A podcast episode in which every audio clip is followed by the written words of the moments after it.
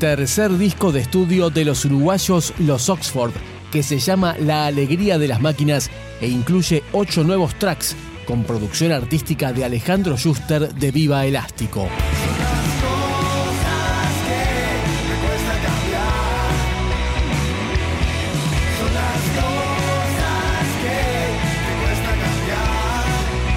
La mayoría de las canciones, rápidas e inmediatas como ellos mismos las describieron, fueron compuestas por el cantante José Lodiolarte a lo largo de 18 meses de trabajo.